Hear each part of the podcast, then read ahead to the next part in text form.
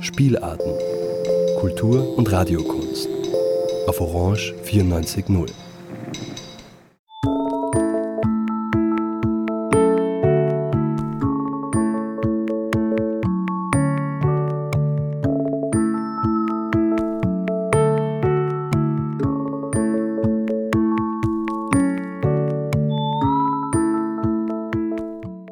Berggasse 8. Kunst, Kultur, Literatur, Queer. Herzlich willkommen in der Berggasse 8. Es begrüßt Sie Peter Sub. Für die erste Sendung nach den Ferien haben wir etwas ganz Besonderes für Sie vorbereitet.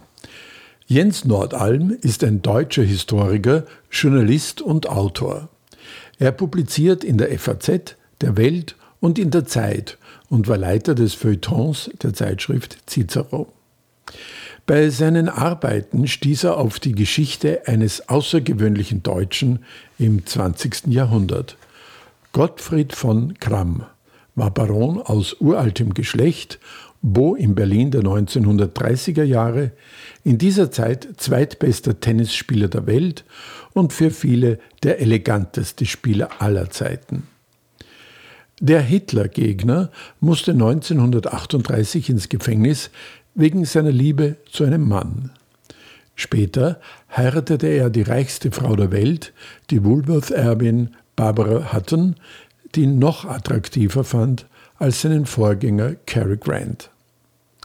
Gottfried von Kamm, ein Weltstar, geliebt und geachtet über Jahrzehnte wahrgenommen als Gesicht eines Deutschlands, das man mögen kann, als ein Gegenbild zum hässlichen Deutschland, als dass es lange Zeit nach dem Zweiten Weltkrieg angesehen wurde. Jens Nordalm konnte für das Buch, das er uns heute vorstellt, das Privatarchiv der Familie von Kramm auf Schloss Bodenburg nutzen, mit Briefen und Aufzeichnungen des Tennisbarons und vielen seiner Angehörigen.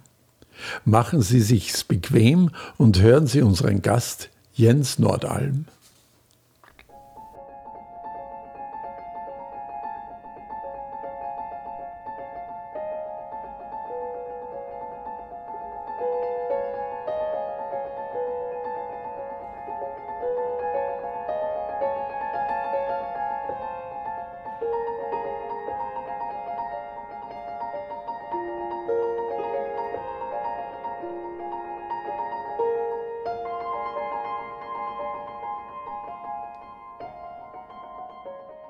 Groucho Marx schämt sich, als er Gottfried von Kramm sieht. Es ist der 20. September 1937 in Los Angeles und Kramm betritt den Platz für sein erstes Match bei diesen Pacific Southwest Championships. Eigentlich wollen 100 Hollywood-Größen, eine amerikanische Illustrierte zeigt Clark Gable und Carol Lombard, übrigens amerikanische Illustrierte, die ich dann in diesem Familienarchiv, von dem ich gleich erzähle, dann fand, bevor man sowas dann recherchiert. Also ich war dankbar, dass ich die Seite da hatte, wo tatsächlich dann Clark Gable und Carol Lombard groß abgebildet waren zu dem Kram-Spiel. Also eigentlich wollten 100 Hollywood-Größen nun aufstehen und demonstrativ ihre Logen verlassen, wie sie es vorher verabredet hatten, aus Protest gegen die Rassenpolitik der Nationalsozialisten. Als Kramm den Platz betritt, ist der Eindruck, den er macht, so vornehm, bescheiden und freundlich, ein Gegenmodell zu den Nazis, dass alle erst ihn ansehen, dann sich ansehen und sitzen bleiben. Worüber sie nur ein halbes Jahr später heilfroh sind, als Kramm in Moabit im Gefängnis sitzt. Groucho Marx, der das alles später erzählte, als ich diesen Mann sah, empfand ich sofort Scham, das zu tun, was wir uns vorgenommen hatten. When I saw that man, I just felt instant shame at what I was supposed to do. Das war Gottfried von Kramm. Mit dieser Geschichte muss dieses Buch beginnen. Aber es war nicht diese Geschichte, die am Anfang dieses Buches stand. Am Anfang stand ein Foto. Ein Porträt, fotografiert von Marianne Breslauer, der Frau des Berliner Galeristen und Verlegers Walter Veilchenfeld, Kunst- und Verlagsbuchhandlung Paul Kassierer, seit 1933 im Exil in Amsterdam und zuletzt in Zürich, wo sie selbst dann die Kunsthandlung führte. Marianne Breslauer, die die ikonischen Frauen der 20er und 30er Jahre mindestens so sehr schuf wie abbildete. Annemarie Schwarzenbach, Maud Thyssen oder Ruth von Morgen in Berlin, in Sakro am See, die besonders. Nein, besonders eben die eine, an deren Foto ich 2018 hängen blieb beim Blättern durch Breslauers Wundertaten. Dieses Bild, wo dann so ganz klein drunter steht ähm, Lisa von Kramm und ich dann äh, wissen wollte, wer die Frau ist. Ähm, ich, von Kramm sagte mir was als Tennisspieler. Ach ja, Gottfried von Kramm, na klar. Und, ähm, aber dann, als ich dann anfing zu lesen über sie auch selbst, dass die Fetzen, die man schon so fand, äh, und dann über ihn, das war einfach die, das war die Initialzündung, dass ich darüber schreiben muss. Vor allem, als ich dann sehr erstaunt feststellte, dass es so eine Art Buch noch nicht gibt, die diesen ganzen diese ganze unglaublich äh, reiche und vielfältige Geschichte auf den Punkt bringt. Und nicht nur, das gab es, äh, ein Buch über die Tenniskarriere, da gab es ein 30, 40 Jahre altes Buch, ähm, das äh, sich auf, diesen, auf, den, auf den Tennisweg beschränkt. Also das war wirklich der Anfang, dieses Bild. Ähm, und äh, dann kamen andere, ich erzähle es gleich. Also ich muss jetzt vielleicht nicht mehr im Buch, habe ich dann beschrieben, äh, inwiefern dieses Foto mich auch fasziniert hat. Aber das lasse ich jetzt weg. Wer war das? So fing alles an. Das war Lisa von Kramm. Und dann kam Gottfried von Kramm, auch keine Enttäuschung, stilistisch, um das Mindeste zu sagen. Und das Profilfoto von beiden, von Martin Munkacci, dem spannendsten Fotografen um 1930 in Berlin, im Tennisshirt, wie schöne Geschwister, im November 1930, kurz nach der Hochzeit, auf dem Cover der Berliner Illustrierten Zeitung. Dieses hier, die beiden, und das Tolle ist, das kann ich an dieser Stelle auch erzählen, ich versuche einfach immer zwischendurch schon die Dinge zu erzählen, die mir dann doch auch dazu einfallen. Das ist jetzt nicht, wie man ja denken könnte, irgendwie eine Pose, äh, der tolle Tennisspieler und dann packt er halt noch seine Frau mit dem Schläger davor, weil das irgendwie so schick ist oder so, sondern 1930 und deshalb waren die da auf dem Cover der wichtigsten Berliner Illustrierten ähm, äh, waren sie wirklich ein europäisches Sportlerpaar. Sie hat mit ihm da noch aus, auf den ersten internationalen Turnieren im Mixed gespielt. Äh, sie konnte so gut wie jede Sportart ähm, nationalmannschaftsreif und ist auch äh, Hockey-Nationalspielerin und äh, deutsche Meisterin im Hockey gewesen und hat übrigens hier, das habe ich dann auch rausgefunden, denn das weiß man nicht automatisch, auf diesem Bild, ähm, da sieht, es sieht so ein bisschen tänzerisch aus, aber äh, wissend hat man nicht, was da, was da eigentlich äh, passiert, wie sie da auf dem Stuhl sitzt und im Hintergrund ein Grammophon. Und dann hatte ich auf einmal, als ich da in einem, in dem Flur bei den Krams saß, bei den Briefen, einen Brief von Lisa von Kramm aus 1934 an Gottfried, in dem sie äh, sagt, sie äh, würde gerade in diesen Wochen ähm, jeden Tag drei Stunden ihren Stepptanz äh, trainieren in Berlin in der Tauentzienstraße. Und dann hat man auf einmal den ganzen Hintergrund, der nie klar war zu diesem Bild. Also das ähm, habe ich jetzt auch noch gar nicht, äh, solche Sachen habe ich noch gar nicht richtig ausgewertet, dass man jetzt auch mal der Breslauer Stiftung zum Beispiel sagt, ihr könntet das noch genauer unterschreiben, was da passiert. Nicht einfach Lisa von Kramm, sondern äh, was genau die da gerade probte. Und sie probte, kann man vielleicht auch noch gerade ergänzen, 34, begeistert von Fred Astaire und Ginger Rogers aus den Filmen. Man muss sich das vorstellen, wahrscheinlich wieder genauso gut und nicht jetzt irgendwie so peinlich äh, hobbymäßig. Genauso gut wie die tanzten, tanzte Lisa von Kramm dann einfach auch, weil das einfach das Tollste war, was man in der Zeit machen konnte. Äh, also das war eine, eine Frau von Gottfried von Kramm, die ähm, ich habe die beiden immer so zusammen im Blick behalten. Man konnte das sehr gut. Diese, die hatten so vieles äh, in dieser sportlichen, eleganten, lebensfreudigen Weise gemeinsam, dass man, dass das im Grunde eben auch so ein, so ein bisschen so ein Doppelbuch geworden ist über Gottfried und Lisa von Kramm. Also deshalb das war schon der letzte Satz. Deshalb ist dies auch ein Buch über Lisa von Kramm. Und die 36 Tagebuchbände von Gottfrieds Mutter im Familienarchiv in Schloss Bodenburg haben es schließlich auch ein Buch über Jutta von Kramm, die Mutter, werden lassen. Wir haben nicht viele Gottfried von Kramms. Umso unverständlicher, dass er heute keine Rolle spielt im besseren deutschen Gedächtnis. Was gäbe es da zu erinnern? Das staunenerregende Leben eines außergewöhnlichen Deutschen im 20. Jahrhundert. Das Leben des schwulen Antifaschisten, so hat die Taz ihn mal genannt, adeligen Boos, elegantesten Tennisspielers aller Zeiten, mindestens zweitbesten Spielers der 30er Jahre, zeitweisen Ehemanns der reichsten Frau der Welt. Barbara Hutton, da komme ich noch drauf zurück. Man hätte zu erinnern, das Leben eines schönen, umjubelten und sportlich wie charakterlich tatsächlich bewunderungswürdigen Mannes, der im Grunde einsam bleibt und für seine Liebe zu Männern wie zu Frauen nicht nur in den Jahren des Nationalsozialismus keine wirklich lebbare Form findet. Vor dem Innern einer großen unerfüllten Sehnsucht eine lebenslang unerschütterliche Freundlichkeit und bescheidene Demut. Selten ist ein Deutscher gewinnender aufgetreten. Den, Zitat, besten Diplomaten Deutschlands zwischen 1932 und 1956 hat man ihn genannt, als seine Karriere nach dem Gewinn der internationalen deutschen Doppelmeisterschaft 1955 am Hamburger Roten Baum endete. Gottfried von Kramm ist über Jahrzehnte wahrgenommen worden als das Gesicht eines Deutschlands, das man mögen kann.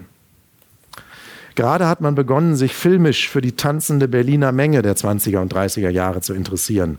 Hier wäre eine Ergänzung aus dem Sternenbereich der Gesellschaft, ein Mann, der uns auch visuell die Zeit bezwingend zurückbringt, der zu Stilbildung und als Haltungsvorbild taugt, Jetzt kommt doch das Wort Vorbild, über das wir gerade besprochen haben, ein deutscher Oberschichtspromi der Hitlerzeit, den man mit gutem Gewissen und einer guten Portion Patriotismus anhimmeln kann. So konnte und kann Deutsch auch sein. Gottfried von Kramm, Integrität und Eleganz unter Hitler. Donald Butch, Kramms großer US-amerikanischer Gegner und Freund, erinnerte sich, ganz egal wie stolz und selbstbewusst du dich gefühlt hast, und das habe ich, glauben Sie mir, wenn du mit Kramm einen Tennisplatz betratst, war es schwierig, nicht zu empfinden, dass du in seinem Schatten gingst. Jörg von Morgen, der in den letzten Kriegsjahren als Jugendlicher im Krammschen Schloss Bodenburg lebte, um Hildesheim, mit seiner Mutter Ruth von Morgen und seiner Tante Elfi, die mit Gottfrieds Bruder Adalbert verheiratet war, liebte den Tennisstar. Weil er sich deshalb nicht aufblies. Im Gegenteil, er machte Faxen und alberte ohne Hemmung mit uns herum. Ich bewunderte seine englische Art, sich zu kleiden und die internationale Aura, die ihn umgab.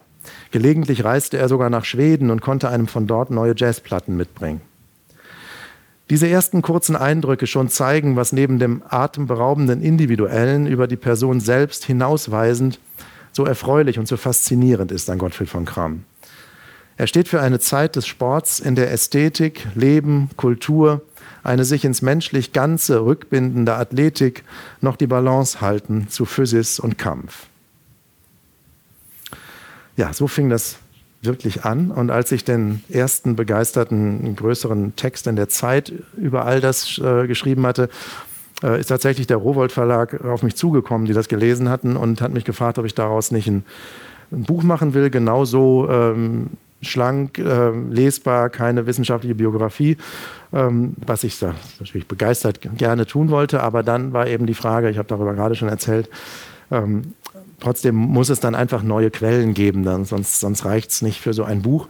Deshalb musste ich irgendwie an die Familie kommen und irgendwie erfahren, ob es da mehr gibt und habe dann ähm, einfach die Krams gegoogelt und es gibt eben die, es gibt die Großneffen Gottfrieds, einige noch. Gottfried hatte eben sechs Brüder, ähm, drei sind früh gestorben, auch im Krieg. Ähm, äh, ein anderer war wahrscheinlich auch homosexuell, ähm, ziemlich sicher, was man so hört aus der Familie. Ähm, deshalb gab es dann doch nicht so viele, die Kinder gekriegt haben, aber äh, doch genug, dass heute noch einige Großneffen leben äh, und in den Kramschen Schlössern äh, in einer fast noch so das frühere erkennbar werden lassenden Weise leben. Äh, ich habe gerade schon gesagt, zum Teil dann auch als Baron auf dem äh, auf dem Trecker und die, die, die Felder noch selbst äh, bearbeitend und in die Wälder gehend und die Bäume aussuchend, also Forstwirtschaft, Energiewirtschaft, ähm, Landwirtschaft in so, einem, in so einem genossenschaftlichen Verbund dieser Güter noch, die es da um Hildesheim herum gibt, aber alle auch noch bürgerliche Berufe nebenher, also ganz alleine äh, äh, trägt sich das auch nicht und dann müssen sie diese Schlösser da noch irgendwie äh, instand halten. Also das ist schon ein, ein ziemlicher Kampf der Barone da, ähm, das irgendwie noch äh, hinzukriegen. Aber es ist eine beeindruckende Lebensform, in die ich da für mich völlig neu äh, dann wirklich eintauchen konnte, weil eben Familienarchiv, das es gibt, tatsächlich auf einem der Schlösser, äh, trotzdem ein ganz irreführender Begriff ist. Nichts, wo man hingeht und sich in hellen, lichten Räumen aus Vitrinen oder wohlsortierten Dingen äh, bedient, sondern äh, dunkle, mittelalterliche, riesige Schlossflure, auf denen noch dunklere, riesige Schränke sind, in denen äh, Kartons ohne Ende, Briefe, Fotos, Tagebücher recht unsortiert lagern und ich mich dann daneben setzen durfte, zwei Jahre lang immer wieder längere Wochenenden ähm, und einfach eins nach dem einfach lesen, lesen, durchlesen, gucken, erstmal erstmal die Sütterlin-Sachen versuchen, sich einzulesen. Deshalb hatte ich auch oft das Gefühl, dass ich der Erste bin, der das liest. Das kann, konnte einfach keiner lesen. Ähm, aber es war einfach eine herrliche Zeit in diese wirklich vielen Briefe, die es gibt. Ähm, wenige von Gottfried, die sind eben draußen. Ähm, Gottfrieds Briefe sind nur wieder da, wenn, er, wenn die an die Familienmitglieder gingen, die sie vielleicht irgendwann wieder mit zurückgebracht haben. Aber ähm, also Gottfried Briefe sind dann noch am wenigsten da, aber eben vieles an ihn, äh, Aufzeichnungen von ihm, Tagebücher und eben diese 36 solchen Tagebuchbände der Mutter, die tatsächlich von den 30ern bis in die 70er, als sie starb, fast jeden Tag Tagebuch führte. Und es war eine, also ich habe selten eine ähm, bewegendere Lektüre gehabt. Ich habe dann wochenlang nur diese Tagebücher gelesen und ähm, man, man lebt dann in einer Weise mit, also egal ob jetzt, äh, ich habe diese Passage sogar gleich, egal ob jetzt ähm, Ferkel im Frost erfrieren, was sie sehr bewegt als äh, Landwirtin, ähm, oder ob die, die, Söhne sterben und man hat das Gefühl, man erlebt es lesend mit, ähm, wie sie die Nachrichten kriegt. Und das, also, es hat eine Intensität dieses Lebens, dass ich auch ganz lange gedacht habe, äh, ich dachte, die, die, Frage eines zweiten Buches hätte sich eigentlich so schon erledigt. Ich mache ähm, aus diesem Tagebuch so eine, so eine Downton Abbey-artige. Aber das ist es wahrscheinlich jetzt doch nicht. Ich will ja auch nicht ewig über Krams schreiben, aber, aber man hatte während der Lektüre das Gefühl, boah, das würde man, also da, da ist genug Stoff für so eine Serie drin. Aber ich habe einfach versucht, eine Essenz, und da lese ich gleich ein bisschen von, ähm, auch in dieses Buch zu bringen, aus diesem Leben. Denn äh, nicht nur, weil es mich einfach an sich fasziniert hat und weil, weil ich bei der Arbeit das Gefühl hatte, äh, dass wir über englischen Adel vielleicht äh, besser Bescheid wissen als über deutschen Adel dieser Zeit, durch all das, was man sehen und lesen kann. Ähm, also auch deshalb, weil ich es an sich sehr interessant fand, aber auch natürlich habe ich es dann doch so einfließen lassen, wie es möglich war, weil das eben die Welt ist, in der Gottfried aufwuchs und in die er auch immer wieder zurückkam.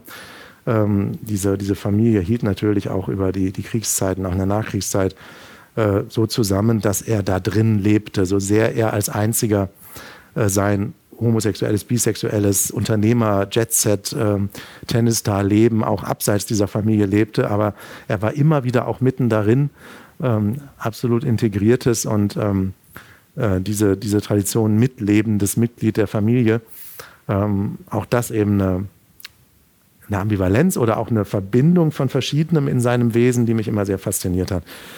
Ähm, deshalb also lese ich diese Passagen kurz über nur auszugsweise, was die Mutter, ähm, was ich über die Mutter in den Tagebüchern las und immer im Hinterkopf haben, das ist auch Gottfrieds Welt. Also das, was sie da beschreibt, dann war er dabei in den Kirchen, er war dabei bei den Festen, bei den Dorffesten als Baron der da sozial die wichtigste Rolle in der Gegend spielte.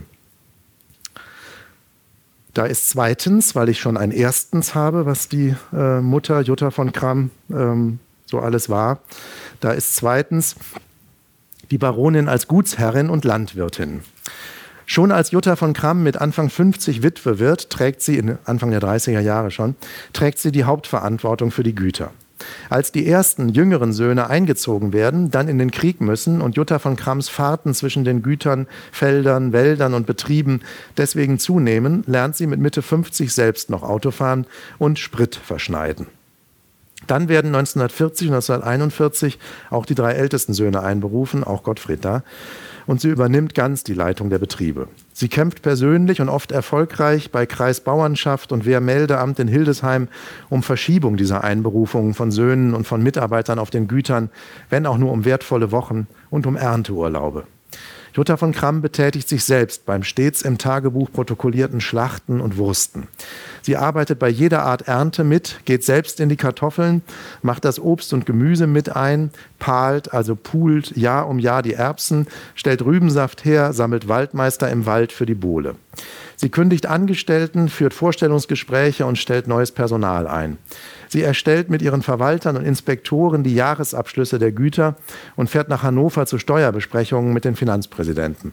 Sie sorgt sich um das Vieh wegen der Maul- und Klauenseuche, um die Perlhühner wegen des Hühnerhabichts, um den Raps wegen des Rapskäfers, um fehlenden Betriebsstoff für den Bulldog-Trecker und verhandelt mit der Landesbauernschaft über Futtermittel. Und im Februar 1940 sterben elf kleine Ferkel im Frost. Zum neuen Schafbock in Bodenburg aber, Tage später, sehr guter Bock. Sie steht einem Haushalt vor, der ständig, auch für Gäste, die sehr oft unangemeldet kommen, Mahlzeiten produziert. Ich stelle mir auch so filmisch schon diese Küche im Souterrain vor, wo diese Berge von Perlhühnern, Rebhühnern, Täubchen, junge Hähnchen, Enten, Gänse, Puten, Lamm, Kaninchen, Reh- und Hasenrücken, Karpfen, Schleie und Forellen aus den Schlossteichen verarbeitet werden. Sie verantwortet mit Ansprachen eine lange Reihe von Erntedankfesten und Ernteschlussfesten, Weihnachtsbescherungen der Angestellten und Gutsleute, deren Dienstjubiläen und Hochzeiten, dazu Beerdigungen und Trauerfeiern ohne Zahl. Und Dorffeste aller Art, deren Mittelpunkt und Schauplatz die Schlösser und Parks sind. Und auch die Produkte der Brennerei verantwortet sie. Wir probierten den durch den zur Probe dort stehenden kleinen Alterungsapparat gelaufenen Harbarnser. Dann noch Kümmel und Bohnekamp. Nachher sah ich Küken und Enten doppelt.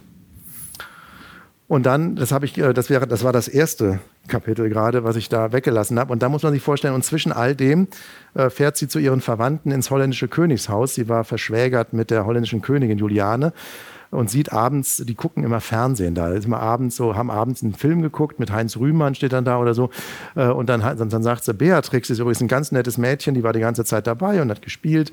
Ähm, und das ist dann eben auch die Welt, in der diese Krams da im europäischen ähm, äh, Königsadel oder mit der englischen Queen, der Queen tatsächlich äh, plaudern, wenn sie sie irgendwo treffen und über Gottfried, die interessierte sich immer sehr für Gottfried. Also die Welt ist es ja auch. Und dann die Welt des Schlachtens und Ferkelbetrauerns und ähm, Reden haltend. Und äh, drittens äh, die evangelische Christin und Kirchenpatronin Jutta von Kramm, es sind Jahrzehnte voller Kirchenvorstandssitzungen, Pastorenauswahlverfahren in ihren Patronaten über lange Reihen von Probepredigten und die Teilnahme an den Prüfungen der Konfirmanden Jahr für Jahr. Dazu ebenfalls schon in den 30er Jahren die leitende Arbeit für das Rote Kreuz und die evangelische Frauenhilfe, beides mit mehreren Terminen in der Woche. Ende der 50er Jahre kommen Sitzungen zum Ausschuss des Müttergenesungswerks, wo sie Mitgründerin war, deutschlandweit, im Bodenburger Esszimmer hinzu. Sie hält in der Frauenhilfe geistliche Vorträge, etwa 1941 über Martin Luther, später 1958 nur ein Beispiel, Miteinander leben heißt miteinander reden. Sie führt Korrespondenzen zur Auslegung von Bibelversen und hält Bibelarbeiten oder nimmt unter der Leitung charismatischer Kirchenmänner an Bibelarbeiten teil. Hans Graf Lehndorf, der auch Gottfried nahestand, wird so ein geistlicher Freund in Bodenburg und später in Bad Godesberg, wo er am Chirurg am Johanniter Krankenhaus arbeitet und dort auch Abendandachten hält. Sie hört gepackt Vorträge und Predigten von Friedrich von Bodelschwing, Martin Niemöller, Otto Dibelius in Berlin, auch vom Hannoveraner Bischof Hans Lilje oder von dem großen evangelischen Theologen Helmut Gollwitzer. Sie wirft sich in die Kirchentage und besucht Tagungen an der Evangelischen Akademie in Lockum.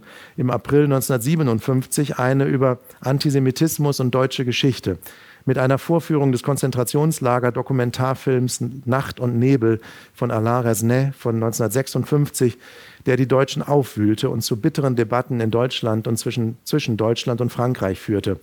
Jutta von Kramm war erschüttert. Und sie bewertet, wieder als Kirchenpatronin, jeden Sonntag im Tagebuch ihre Pastoren.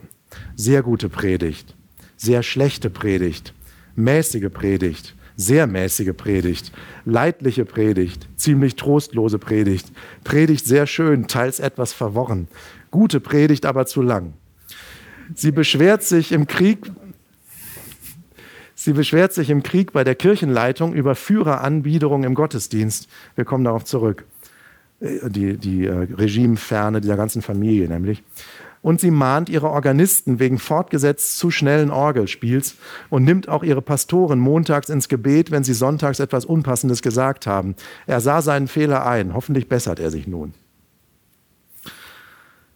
Ich habe noch viel, ich könnte noch viel, aber tue es jetzt nicht, ähm, was sie alles noch tat. Natürlich auch die Orgel selbst spielend. Also man kann sich diese Frau, also man würde die gern auch mal sehen, irgendwie verkörpert. Und äh, das ähm, und wie gesagt, ich mache das alles äh, erstens, weil ich es wirklich auch genossen habe, aber zweitens, weil es wirklich Gottfrieds Welt war. Und man sieht dann, und dann äh, kann man ein bisschen sofort auch wieder ein bisschen ernster zurück hineinbringen.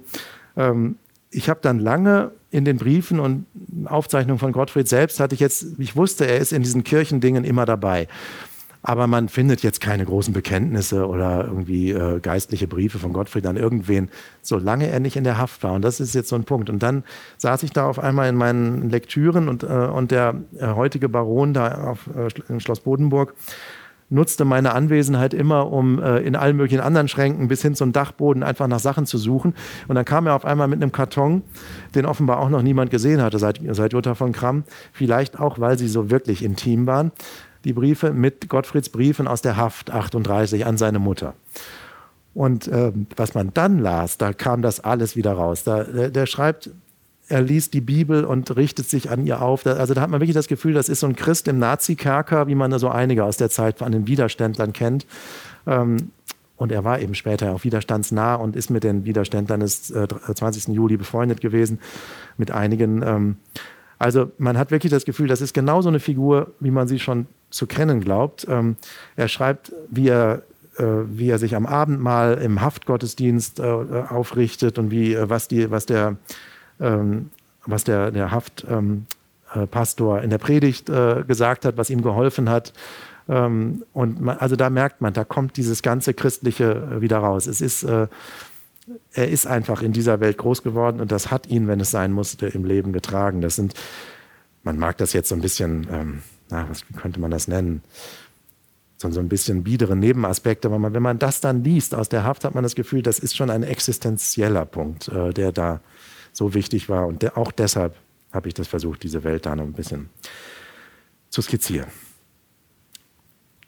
Der zweite Punkt dieser Welt, der jetzt hier noch nicht vorkam und den ich dann natürlich auch ein bisschen beschreibe, das ist eine sehr sportliche Jugend gewesen, der von vornherein der Vater, über den wenig zu berichten ist, der eben auch früh gestorben ist, hat in Oxford studiert und brachte als Baron auf seine Güter nach diesem Oxforder Jurastudium eine Sportbegeisterung mit, äh, die er in jeder Art, die er da selbst baulich in den Parks realisieren konnte, auch realisiert hat. Unter anderem war er einer der ersten in Deutschland, die privat Ascheplätze sich auf die, in die Parks äh, bauen ließen. Und natürlich hatte dann der junge Gottfried von Kram beste Bedingungen ähm, von sechs, sieben, acht an täglich Tennis zu spielen, wenn er wollte, was er auch sehr intensiv getan hat. Ähm, und er hat, da nähern wir uns dann schon ein bisschen der, äh, der Welt, die dann seine 20er und 30er Jahre prägt, ähm, er hat vor allem Tennis gespielt auf dem Gut der Familie nahe wohnend, der von Dobenex und Lisa von Kramm ist eine Lisa von Dobeneck, geborene Dobeneck. Die hatten noch mehr Geld als die Krams, vor allem Geld flüssig. Die Krams hatten selten Geld flüssig abseits dieser Güter. Aber die Dobenecks mit ähm, einem ganz berühmten jüdischen Bankier in Köln, als was der Lisa von Kramm unter den Nazis auch wieder Schwierigkeiten machte, jüdischer Großvater, Bankier Konrad Adenauer Freund, einer der bedeutendsten Bankiers der Weimarer Republik in Köln. Ähm, daher kam Geld und die hatten noch mehr Tennisplätze und ähm, die haben es sich geleistet und das ist dann zum Schicksalsmoment für Gottfried geworden. Die haben es sich geleistet, die besten Tennisspieler Deutschlands, die in, im Rot-Weiß-Club in Berlin spielten, äh, zu sich kommen zu lassen, um der Familie Unterricht zu geben. Ähm, und diese Spieler haben Gottfried dann da spielend ähm, entdeckt und auch das ist dann sofort wieder so ein so ein Glamour. Das waren, also man kennt sie, nur Tennishistoriker kennen sie, aber das waren eben schon auch Leute, die äh, in der Zwischenkriegszeit begannen, als die Deutschen wieder spielen durften und auch kurz vor dem Ersten Weltkrieg schon mal irgendwie in Wimbledon so in die letzten Runden mal zu kommen. Heinrich Kleinschroth, Otto Freuzheim. Und dieser Otto Freuzheim, da kommt da wieder ein bisschen Glamour, der war zu der Zeit Verlobter von Leni Riefenstahl, die dann auch so in dem Umfeld auftauchte. Also diese ganze Berliner Welt schwappte da bis nach Niedersachsen und entdeckte Gottfried und entführte ihn im Grunde nach Berlin, weil die sofort sahen, aus dem müssen wir was machen und er wollte das auch.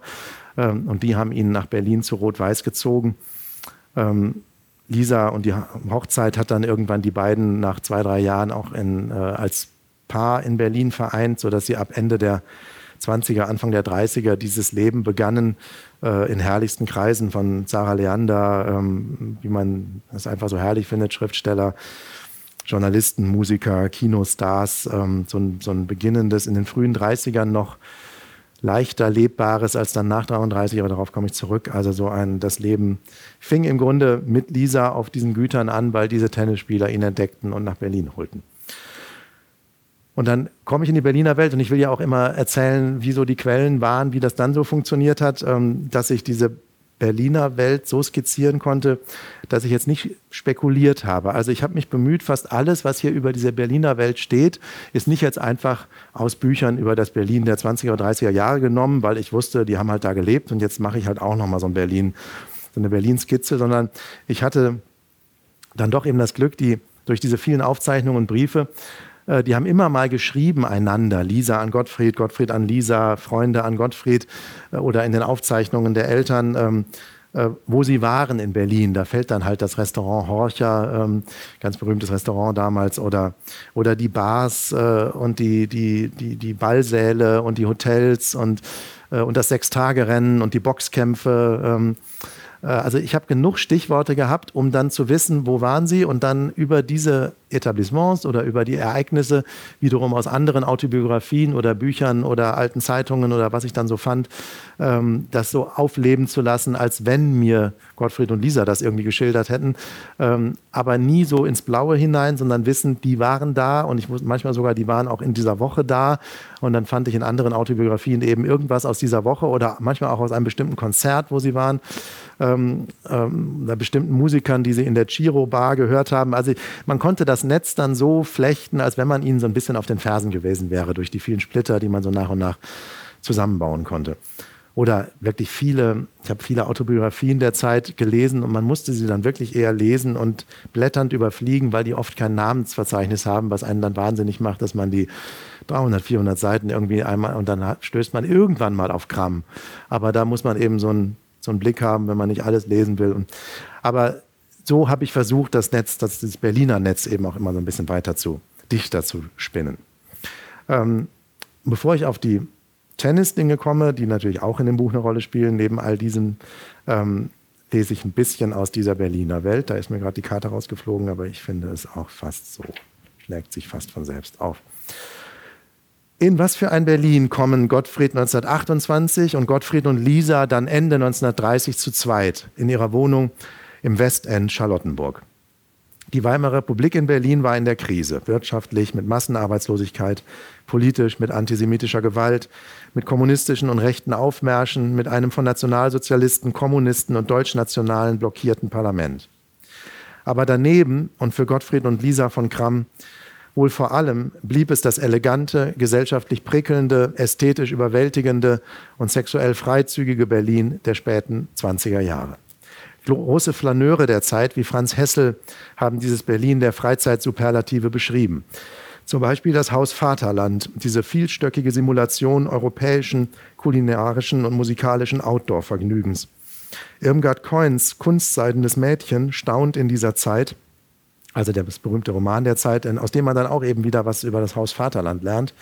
Landschaften und fremde Länder und Türkisch und Wien und Lauben von Wein und die kolossale Landschaft eines Rheines mit Naturschauspielen, denn sie machen einen Donner und Blitze und Regen und Regenbogen auch.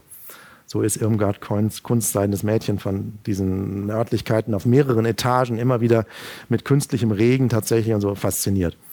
Ein Berlin, so durchwandert es Hessel 1929 mit immer neuen riesigen Cafés für tausend Besucher, mit mehreren Stockwerken, in jedem Stockwerk andere Kapellen, mit sogar durchaus erschwinglichem Hummer und Kaviar und Artischockenherz mit dem großen Wellenbad im Lunapark Halensee, wo man bis tief in die Nacht im Wasser sein konnte.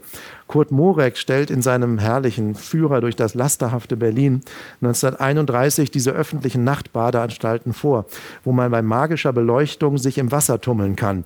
Nuttenaquarium habe man dergleichen im Volksmund genannt. Galerien mit Restaurationsbetrieb umrahmen dort das weite Bassin. Also wirklich so nächtliche Beleuchtung, Wasser und dann hinter Scheiben sitzen Leute und so. Ein Berlin der Tanzflächen in Prachtlokalen mit Orchester, mit Tischtelefonen zur halbdiskreten Kontaktaufnahme, mit Rohrpostsystem, mit Anschluss an jeden Tisch, für kleine Briefchen oder Geschenke oder auch für Zigarettenbestellungen, mit hängenden Springbrunnen auf Glasparkett, mit Wasser- und Lichtspielen in drehenden, farbenwechselnden Schalen.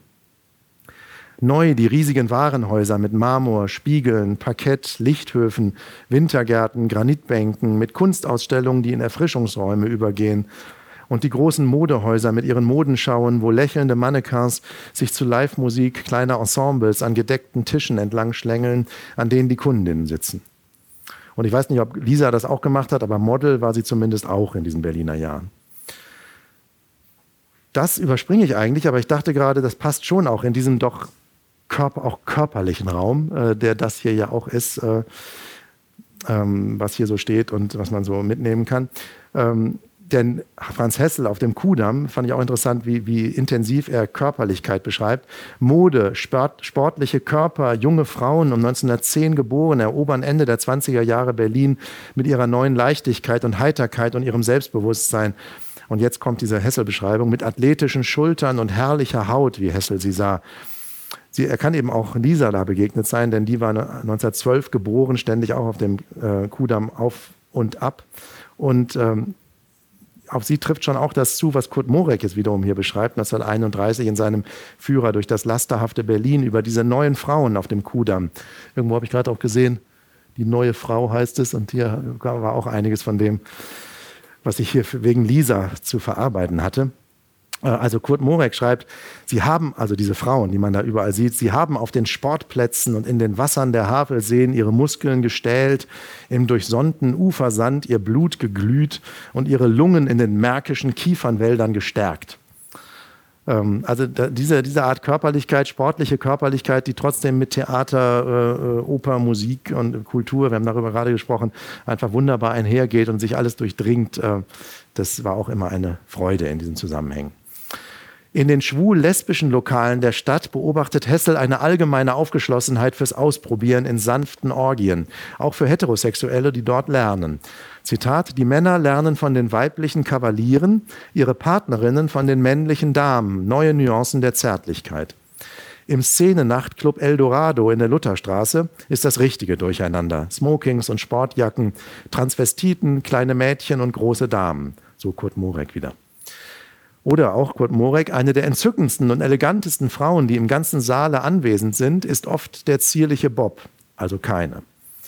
Oder die Jockeybar in der Lutherstraße 2, auch die, wie das Eldorado, von Bedeutung für Gottfried von Kramm. Über der Bar hing das Foto von Marlene Dietrich in Frack und Zylinder.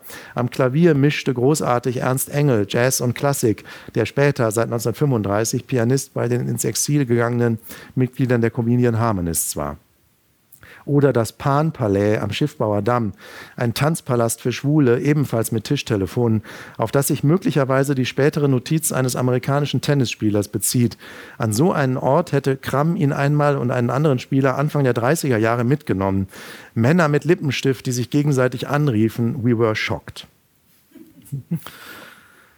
So, und diese letzten Hinweise, jetzt fange ich wieder ein bisschen zu erzählen dann über die Quellen, diese letzten Hinweise habe ich dann immer wieder auch aus einer Quelle, die äh, eher bedrückend war, betrüblich, aber für einen Biografen äh, von großem Wert, nämlich die äh, äh schlimm zu lesenden Gestapo-Verhöre, äh, äh, ähm, Protokolle der Verhöre Gottfrieds, 38 nach der Verhaftung. Ähm, und da muss er, musste er einfach, ähm, also über jeden Aufenthalt, der irgendwie der Gestapo ruchbar geworden war, Auskunft geben, was er da anhatte, weil Denunzianten ihn da in rosa Pyjamas gesehen haben, wo er manchmal Dinge zugab oder einfach sagte, ja, das war so, manchmal auch sagte, nee, da war ich da nicht, da war ich in Wien zum Beispiel ähm, im Turnier, auf dem Turnier.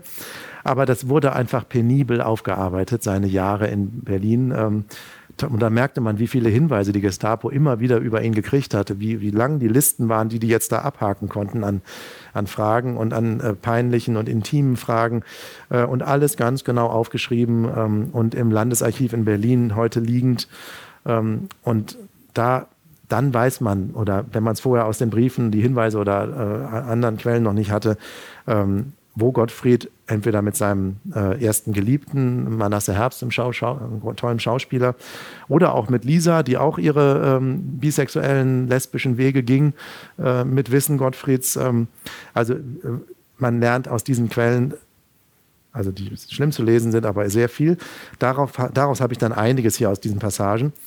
Ähm, und das ist eben auch die Welt, in der Gottfried dann, nach allem, was man weiß, seine äh, Homosexualität entdeckt, ähm, in diesem Berlin der späten 20er und frühen 30er.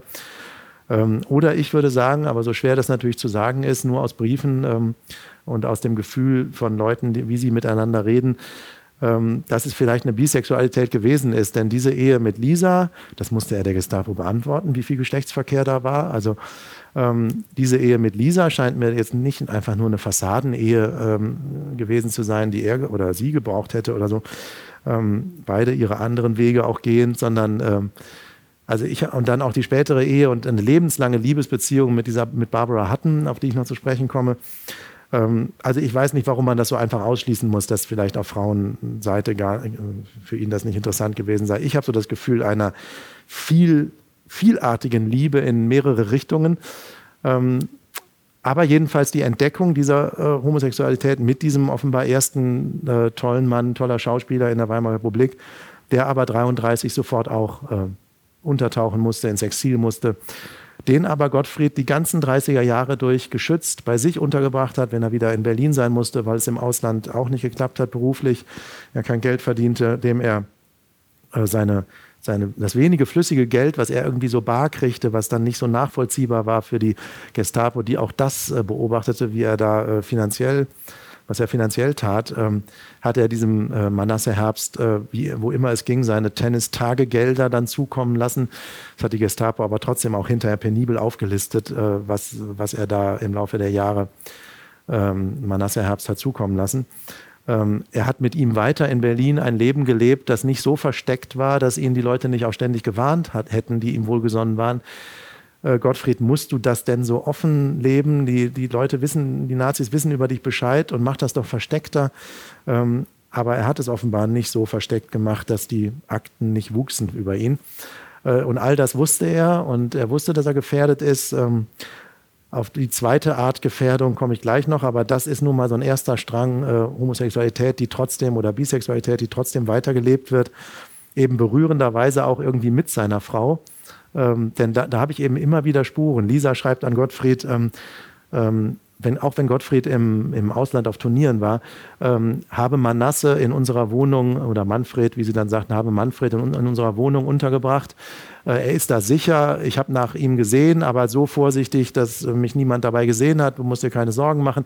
Also Lisa hat Manfred noch mitgeschützt, wissend, äh, was das für eine Beziehung zwischen ihm und äh, Gottfried ist. Ähm, und die sind zu dritt Abendessen gewesen. Also es gibt immer mal so Spuren, dass, dass die einfach gemeinsam in Berlin lebten, wann, wie immer, wann immer es ging. Ähm, und Lisa aber auch ihre eigenen Wege wiederum ging. So viel, da wir kommen darauf zurück, vielleicht zu dieser Welt. Und jetzt ein bisschen zum Tennis, denn das, darum geht es nun auch in diesem Buch. Ähm, ähm, er war einfach, aber das, das lese ich gleich, also er war einfach, ähm, manche haben gesagt, ähm, eigentlich die Nummer eins der Welt. Er hat eben nie Wimbledon gewonnen immer, also dreimal hintereinander im Endspiel verloren. Und das war dann damals schon auch noch so, wie, wie man es ja manchmal heute hört, wenn man Wimbledon nicht gewonnen hat, oder das, das Punktesystem dann, da kann man noch so viel anderes gewonnen haben, dann ist dann fehlt dann doch eben das Entscheidende für die Nummer eins oder so. Aber die Beobachter damals haben schon gesagt, also er ist eigentlich der Beste und nur weil er da dreimal ähm, grandios verloren hat. Ähm, es gab andere Meinungen als dieser Wallace Simpson, glaube ich, der äh, für, den, für eine Londoner Zeitschrift, für Daily Telegraph oder ähm, die die äh, Weltrangliste jährlich zusammenstellte und dessen Berechnungen sind immer wieder angegriffen worden, weil manche fanden Gottfried Werder zu Unrecht auf zwei. Aber so, das ist eben auch ein Tennisbuch und da hatte ich aber auch eine herrliche Quelle, die mich wieder ins gesellschaftliche Leben auch geführt hat, nämlich im Berliner Rot-Weiß-Club, diesem wirklich großartigen, grandiosen Verein, dessen Glanz heute ein bisschen verblasst ist, der aber immer noch gerne davon lebt, wie äh, glorios das alles mal war. Der hat auch ein, ein Clubarchiv und darin sind sämtliche ähm, äh, Clubmagazine, ähm, die, der, die der Club sich immer gegönnt hat, ähm, äh, eben auch 10er, 20er, 30er Jahre äh, einfach noch so komplett vorhanden. Und das sind nicht nur, äh, ich habe selbst Tennis gespielt und kenne das, wie die Vereine das so machen, so diese, diese Newsletter und dann heute sowieso ja nur noch digital und so. Das, man muss es sich ganz anders vorstellen, wirklich wie so äh, Gesellschaftsfeuilletons. Das waren tolle Zeitschriften, die sich, die sich da einmal im Monat gönnten, geschrieben von Mitgliedern und mit, also weiblichen Mitgliedern allermeistens, äh, die auch noch, und da habe ich viele tolle Frauen kennengelernt, so, ähm, die auch noch Journalistinnen, häufig jüdische Journalistinnen in dieser Ulstein Verlagswelt in Berlin zugleich waren, aber eben auch großartige Tennisspielerinnen, auch oft in Deutschland ganz vorne, in diesem Rot-Weiß-Club und die dann eben gesagt haben, na klar, wir sind als Journalistin in diesem Club und wir machen dieses Magazin und wir schreiben dann von den europäischen Reisen, in denen, auf denen wir selbst gespielt haben und auf denen wir Gottfried und Lisa zum Beispiel als Tennispaar begleitet haben. Äh, schreiben wir dann einfach äh, die herrlichen Artikel nach so Korrespondentenberichte aus, ähm, aus von der Riviera oder von Iran oder von Capri und äh, und dann lernt man eben auch, was da gesellschaftlich um diese Ten äh, Turniere herum passierte und was die noch nachts in den Grand Hotels, wie lange die noch getanzt haben und die, was die an den Bars getrunken haben. Ähm, und da, das sind einfach so herrlich zu lesende, prickelnde von diesen neuen Frauen. Auch einige, die hier vorkommen, sind die Journalistinnen gewesen, die dann da im Rot-Weiß-Club geschrieben haben. Ähm, herrliche Texte, ähm, aus denen man über die Art Tennis zu spielen aus der Zeit viel lernte, aber auch eben lernte, wie gesellschaftlich zentral dieser Rot-Weiß-Club für Berlin war. Also die, die jährlichen Rot-Weiß-Bälle waren die ähm, waren die gesellschaftlichen Höhepunkte Berlins. Die haben eine ganze Oper, die Krolloper damals, die ähm, es heute nicht mehr gibt, ähm, Brandenburger Tor Richtung Tiergarten stehend. Damals Otto Klemperer, der Chefdirigent. Ähm, und die haben die ganze Oper mit dem Otto Klemperer, dem Orchester und europaweit berühmten Sängern gemietet für so eine Gala, für ihr jährliche Gala. Und dann hat dieses Orchester unter Otto Klemperer, ich wusste auch gar nicht, dass es davon so viel gibt, Tennismusik aufgeführt. Es gibt aber so von, von Ravel eine Tennis-Suite und von Debussy eine einaktige Tennisoper. Man merkt eben da auch ähm, diese Komponisten aus dieser Zeit, Zehner, Nuller, Zehner Jahre haben diesen aufkommenden Sport eben auch so wahrgenommen, dass sie, dass es eben nicht nur Sportliteratur, Musil oder Josef Roth oder so, ähm, nicht nur die Schriftsteller haben begeistert aufs Sechstagerennen oder auf die, aufs, ähm, auf die Boxkämpfe geguckt. Vicky Baums Boxreportagen legendär sondern auch offenbar die Komponisten haben gedacht, sie müssen mit dem Sport irgendwas machen. Und dann gab es eben genug Tennismusik und dann haben die dann aufgeführt. Und danach gab es dann ähm, auf mehreren Etagen äh, einmal die Tango-Band, dann das Jazzorchester und ähm, äh, das klassische Orchester für den weiteren Ball. Ähm, und da war ganz Berlin, jeder, jeder Art Star, den man sich vorstellen kann, kriegt man dann eben auch porträtiert und fotografiert in diesen Gesellschaftsclubmagazinen und so. Also es war eine, eine grandiose Welt, die 33 endete. Aber bis 33, ähm, da wurde alles ärmlicher und weniger feierlich tatsächlich irgendwie. Ähm, aber bis 33 noch äh, habe ich das alles da finden können und durfte es beschreiben. Jetzt komme ich aber ein bisschen zum Tennis. Und, äh, aber eben auch die europäische Tenniswelt, durch die Gottfried mit seinem Opel Roadster auch noch selbst chauffierend allermeistens ähm, durch Europa fuhr. Wir haben gerade über die Zeit gesprochen. Also der muss ja, der, der muss auch Tage dann da einfach in seinem, ähm, in seinem Cabrio da zwischen über die Alpen unterwegs gewesen sein, äh, um dann da auch alles selbst zu bezahlen und so ein bisschen Tagegelder zu kriegen, aber keine Preisgelder und auch nicht alles übernommen, sondern so ein bisschen Tagegeld, dass man die Verpflegung vielleicht irgendwie raus hat. Ähm, also so war es.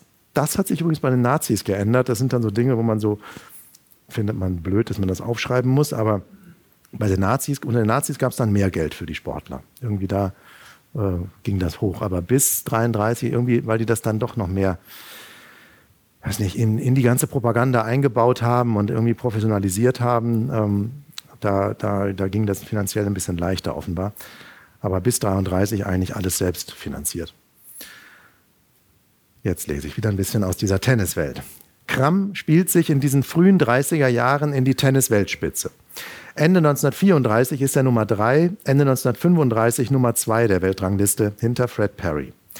Er ist in dieser Zeit der neben Max Schmeling beliebteste Sportler Deutschlands, mit dem er auch befreundet war, und Donald Butch und für Donald Butch der populärste Tennisspieler der Welt.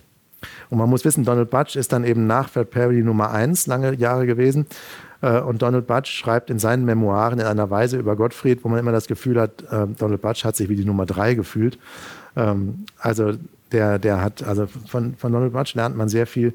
Ähm, übrigens auch, das hat, ähm, das ist in einem anderen Buch irgendwo thematisiert, Donald Butch und Bill Tilden, die großen amerikanischen Nummer eins der 20er und 30er Jahre, äh, auch homosexuell. Also schon interessant, wie ähm, wie nah diese Tennis-Weltspitze in den 20er und 30er Jahren ähm, auch dieser Lebensform immer war. Und aber natürlich, das wusste ganz lange niemand irgendwie. Oder jedenfalls ähm, gab es nicht, nicht wirklich was Offizielles dazu zu lesen. Ähm, die Pokale seiner Siege verstopfen im September 1935 die Wohnung in Charlottenburg in der Dernburgstraße. Lisa in einem dieser herrlichen Briefe, also die habe ich immer mit großem Vergnügen gelesen, die Briefe von Lisa die hätten auch in diesem, gucke ich zum dritten Mal nach hinten, in diesem Buch äh, Die neue Frau. Ähm, denn dieser Tonfall von Lisa, der ist auch so herrlich, immer wieder so, so, ähm, so rotzig, ungeschützt, interessant. Und die schreibt von kotzenden Hunden unter ihrem äh, Festsaaltisch und, ähm, ähm und schreibt dann hier zum Beispiel, ähm, deine Pokale aus Capri stehen auf, also an Gottfried, stehen auf dem üblichen Platz im Wohnzimmer. Das Ding aus Hamburg ist ins Esszimmer gewandert. Hoffentlich bringst du nicht zu viel Neues mit. Von Mai bis Oktober 1935 spielte Kramm Turniere in Paris, London, Prag, Braunschweig, Hamburg, Genf, Venedig, Capri, Rom, Mannheim, Saarbrücken und Meran. Cram wird bis 1937 zum erfolgreichsten Davis Cup-Spieler der Welt. 61 Siege in 73 Kämpfen.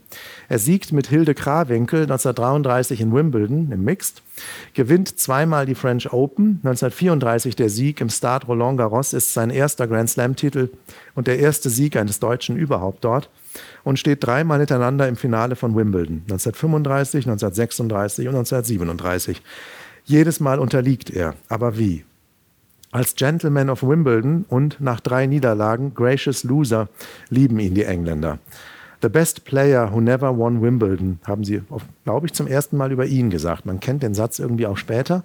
Ich kenne den irgendwie, aber sie haben es offenbar als erst, zum ersten Mal über ihn gesagt. Wie kaum einer hat er Rudyard Kiplings Formulierung charakterlicher Reife entsprochen, die in Wimbledon über der zum Center Court führenden Tür der Umkleideräume zitiert ist. If you can meet with triumph and disaster and treat those two impostors just the same. Wenn du mit Sieg und Niederlage umgehen und diesen beiden Blendern gleich begegnen kannst. Ich muss jetzt mal gucken, ob ich das Foto hier in der Nähe habe, aber äh, das will ich mal kurz sagen, denn es ist wirklich frappierend. Es gibt wirklich viele Fotos, wo er nach Niederlagen, gerade diese Wimbledon-Endspiele, aber auch Davis Cup entscheidende Endspiele, wo er verloren hat, ich habe es gerade nicht, ähm, wo er da am Netz fotografiert ist und Fred Perry oder Donald Butch gratuliert und in einer dermaßen entspannten Weise lächelt, als hätte er nicht gerade vorher fünf, sechs Stunden im fünften Satz elf zu neun verloren oder so, ähm, sondern sieht, sieht so aus wie Handschlag beim Tee oder irgendwie. Also jedenfalls völlig entspannt, völlig ähm, egal, dass er verloren hat, einfach strahlend dem Sieger gratulierend und nicht aufgesetzt. Also es ist wirklich deshalb, weil diese Sätze so gut passen, mit Sieg und Niederlage gleich gut umgehen. Äh, das ist wirklich beeindruckend. Ich selbst besitze übrigens auch eines dieser ähm, Unikat-Fotos, wo er ähm, Fred Perry am, ähm, äh, am Netz gratuliert. Manchmal kriegt man sowas noch im Netz. Auch Frankreich liebt ihn, also die Engländer sowieso, habe ich ja gesagt. John R. Tunis, der große amerikanische Sportautor, hat erlebt, wie die Franzosen diese Kramschen Siege aufnahmen. They loved it. They loved Kram. Tunis zitiert einen französischen Sportjournalisten aus diesen Jahren. Wenn Deutschland alle seine Söhne in einen Test geschickt hätte, es hätte keinen würdigeren oder französischeren finden können als diesen, den Titel eines französischen Meisters zu tragen. Die Franzosen fanden ihn französisch, die Engländer englisch. Nur zwei Ausländer haben nach meiner Beobachtung jemals das Pariser Publikum erobert. Einer war unser Bill Tilden, der andere ist dieser deutsche Adelige Gottfried von Kramm. Das schrieb Tunis wieder für Colliers, ähm, New Yorker Zeitschrift, im Juli 1937 in einem Porträt als Vorgeschmack auf Krams bevorstehende USA-Auftritte. Krams spielt nach damaliger und lange danach noch unter Tennisexperten der Zeit ähm, äh, stand das fest, das eleganteste Tennis seiner Zeit. Der Tennisbaron stets in langen weißen Hosen, auch später noch, als die anderen schon ganz anderes tragen. Leo von König übrigens, das ist ein wirklich schönes Bild, hat ihn so porträtiert. Und das Bild hängt heute in, im Salon in Bodenburg. Ich habe unter diesem Bild immer die, ähm, die Briefe gelesen. Das ist wirklich ein tolles Porträt von ihm. Aber man hat es im Buch, aber sieht es jetzt nicht so. Aber der elegante, langhosige. Ähm, er wird zum Vorbild des Fair Play, spielt beherrscht, ärgert sich nicht expressiv nach Fehlern auf dem Platz, sucht nie Entschuldigungen nach Niederlagen, gibt zu, der andere war eben besser. Er bleibt im Sieg bescheiden, untersagt sich jeden Protest gegen Fehlentscheidungen der Schiedsrichter, wirft Linienrichtern keine tödlichen Blicke zu, korrigiert falsche Schiedsrichterentscheidungen zugunsten seines Gegners, auch in spielentscheidenden Momenten. Jeder Spieler könnte lernen von Auftreten und unaufdringlich guten Manieren des Barons, schrieb der New Yorker im September 1937 zur Begrüßung Krams in Amerika. Er war ganz einfach der größte Sportler, dem ich je begegnet bin, so wie der Donald Butch. Aber auch bei der Selbstbeherrschung fand John R. Tunis keine Übertreibung. Zitat Tunis, er ist ruhig und bescheiden, aber keinesfalls steif. Pokerface überhaupt nicht. Er kann grinsen, wenn die Situation nach einem Grinsen ist. Das waren übrigens so Fetzen, muss ich jetzt wieder erzählen.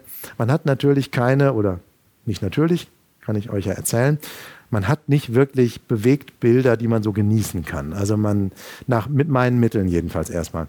Äh, man, man hat nur so verpixelte, schnell ablaufende Kurzausschnitte aus Wochenschauen oder so, aber man kann nicht wirklich sehen, was die Leute so fasziniert hat an seinem Spiel. Ähm, mit der Einschränkung, und da kann ich jetzt mal über die erste filmische Sache kurz reden, ähm, es entsteht eben gerade auch auf der Grundlage des Films und mit meiner, äh, wie man das so kennt, ähm, äh, Experten, Biografen, äh, Rednerbeteiligung da. Ähm, ein anderthalbstündiger äh, Dokumentarfilm, der eigentlich jetzt im Sommer fertig sein sollte. Ich weiß ja noch nicht das Allerneueste, aber bald dann auch im deutschen Fernsehen irgendwie, im, im Streaming. Ähm, und diese Dokumentarfilmregisseurin hat mir erzählt, aber ich weiß noch nichts von Ergebnissen, dass sie mit äh, einem großen Team ähm, überall in der Welt äh, unterwegs war und ähm, die, die Archive nach Bewegtbildmaterial abgesucht hat. Zwischendurch hat sie mal gesagt, dass sie, äh, aber das war schon lange her, auch nicht wirklich Tolles gefunden hat, aber das kann sich ja ergänzt, äh, geändert haben und sie muss ja irgendwie die anderthalb Stunden am Ende so gefüllt haben, dass man vielleicht auch was Schönes sieht. Also ich glaube, das könnte nochmal spannend werden. Vielleicht sieht man da mal was aus den 30er Jahren. Man sieht was aus den 50er Jahren, aber da hat er dann schon ein bisschen was von alter Herr spielt, immer noch toll, aber das ist jetzt nicht das, äh, was man da wahrscheinlich hat sehen können. Ähm, und deshalb, deshalb erzähle ich das jetzt, weil man das nicht, weil man ihn nicht wirklich da schön beobachten kann, ist man angewiesen, aber das haben die natürlich auch damals gemacht. Diese Reporter haben viel aufgeschrieben, was sie so sahen äh, in den Zeitungen. Und dann stößt man eben auf sowas, was dieser Tunis da schreibt. Er kann grinsen, wenn die Situation nach einem Grinsen ist. Oder andere schreiben Momente, wo die Zuschauer das schreibe ich aber gleich, deshalb muss ich es jetzt nicht sagen. Also man muss dann jeden Fetzen aus diesen Zeitungsberichterstattungen nehmen, um so ein bisschen was ähm, davon zu ermitteln, wie er gewirkt hat auf dem Platz. Und das habe ich halt äh, habe ich immer versucht, wenn ich da irgendeine Möglichkeit fand. Heutiger Gast in Berggasse 8 war Jens Nordalm, der uns mit seinem Buch Der schöne Deutsche die außergewöhnliche Geschichte des Gottfried von Kramm näher brachte. Ich bedanke mich für Ihr Interesse an unserer Sendereihe und verabschiede mich bis zum zweiten Sonntag im Oktober, wo Sie eine neue Ausgabe hören können. Auf Wiederhören sagt Peter Sub.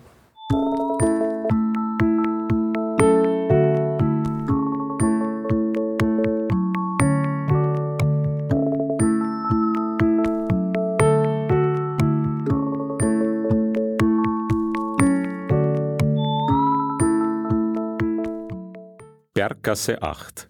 Kunst, Kultur, Literatur, Queer.